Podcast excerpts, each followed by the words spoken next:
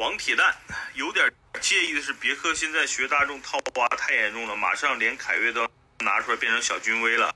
哎，其实无所谓，它别克的套娃不是特别严重，它君威君越你明显是能看出来的，它不像大众，你朗逸啊、速腾啊，你放在那儿，我是看不出来的。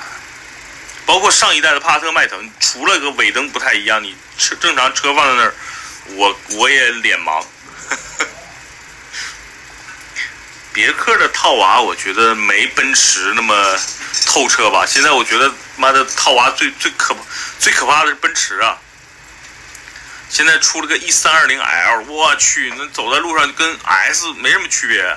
有的哥们儿特别装，把那个 E 自己改成 S 了。我你你真的也看不太，对你也不是很能看出来。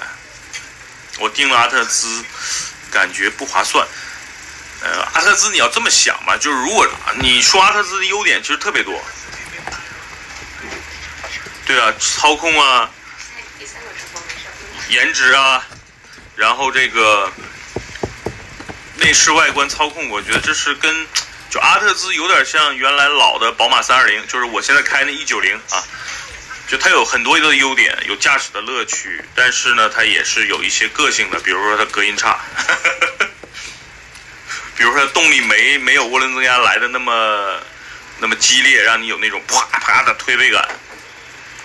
呃，你喜欢就行。我觉得这个买车这个东西，车是工具，也是个玩具，关键是喜欢。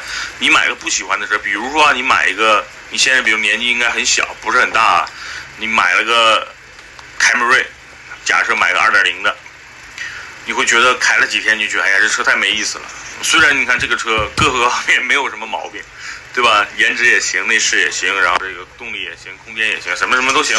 关键就是 没意思，你开几天就不想玩了嘛，对吧？车这个东西，尤其对于年轻人来说，它得好玩才行。大家想想，再过十年，有可能大家开不上车了，万一都电动车了，你怎么对吧？趁着现在还能开呢，我现在就特别想在国内再收一台 V 八的车，因为我可能我真的觉得在中国以后你开不到 V 八的车了。所以趁着这两年，如果还能收到一个价格合适的，我准备再收一辆 V 八，V 八的车。皇冠和 E 咋选？皇冠算了，皇冠停产了。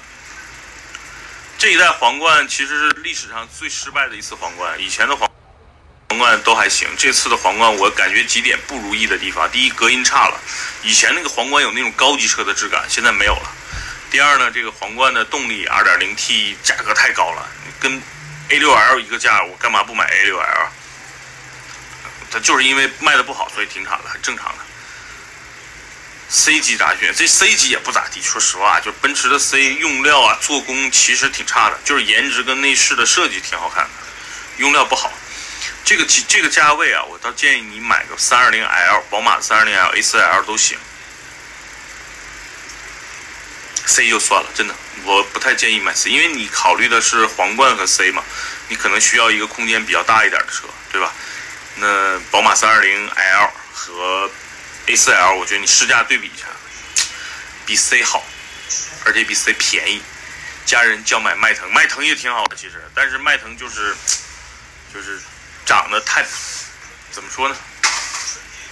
长得太普通也不是，我挺喜欢迈腾的。就是如果让我在阿特兹跟迈腾之间二选一的话，我选迈腾。奥迪不喜欢，那你喜欢丰田啊？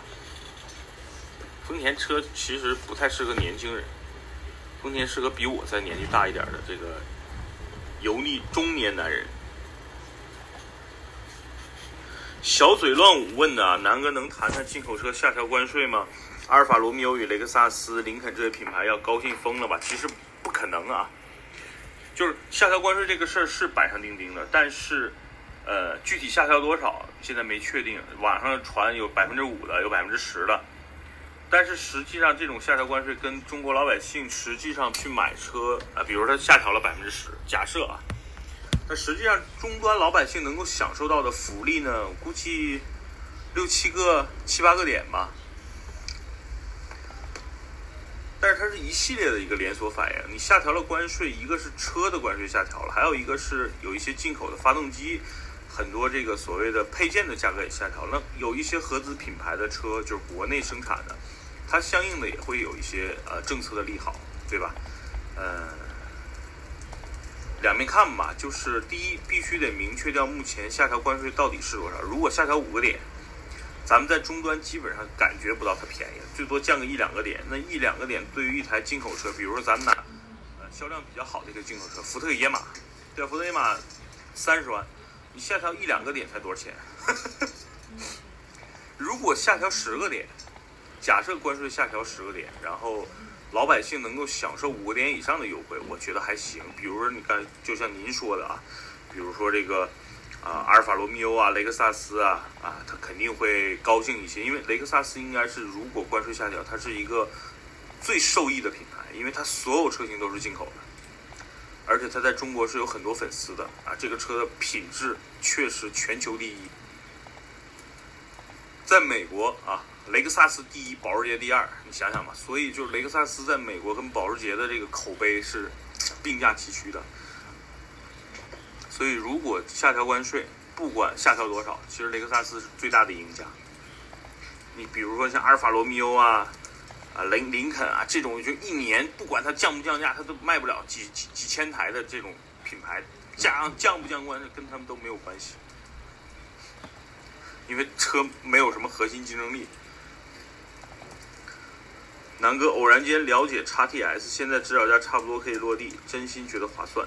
南哥觉得怎么样？叉 T S 其实是一个过渡产品啊，叉 T S、叉 T 五啊，叉 T S、叉 T S 小天使嘛。这车其实现在已经是一个生命周期的末端了，它是一个老车了。啊，其实大家想想，它就是一个呃君越吧，那它就是一个君越的豪华版啊。现在的价格跟君越君越差不多，又是个豪华品牌，所以买它呢肯定是划算的。呃，但是你要考虑到这个，比如说想要一些新的平台、新的科技、新的技术，那这不是一个新车啊，不是一个新平台的车，呃，还你还不如买个 ATS-L 啊，ATS-L，呃，对，反正叉 TS 车是不错的，油耗也不高，2.0T，呃，现在也应该是 9AT 吧，我我因为最近一年没关注叉 TS 了，之前我给别人推荐过，嗯，不错不错。